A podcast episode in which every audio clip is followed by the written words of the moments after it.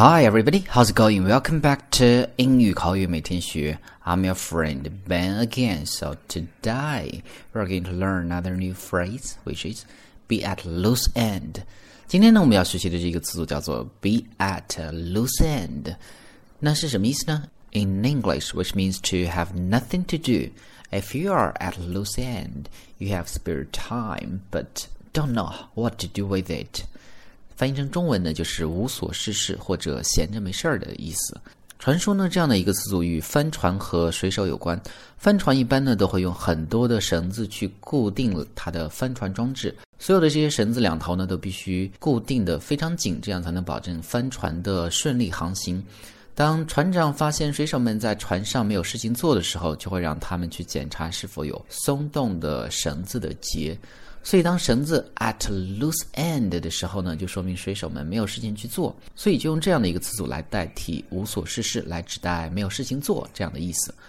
All right，我们来看几个例子，怎么去用这样的一个词组。First one，比如说，当小孩上了幼儿园之后呢，那个妈妈就闲了下来。So you can say when the little girl was old enough to start attending kindergarten, the mom found herself at loose end.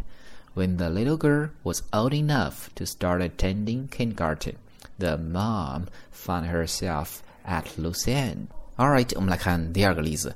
又比如说，他们整天都没有事情做，于是呢就把一整天花在了购物中心里面闲逛。So we can say, being at loose end, they spend the day looking around the shopping mall.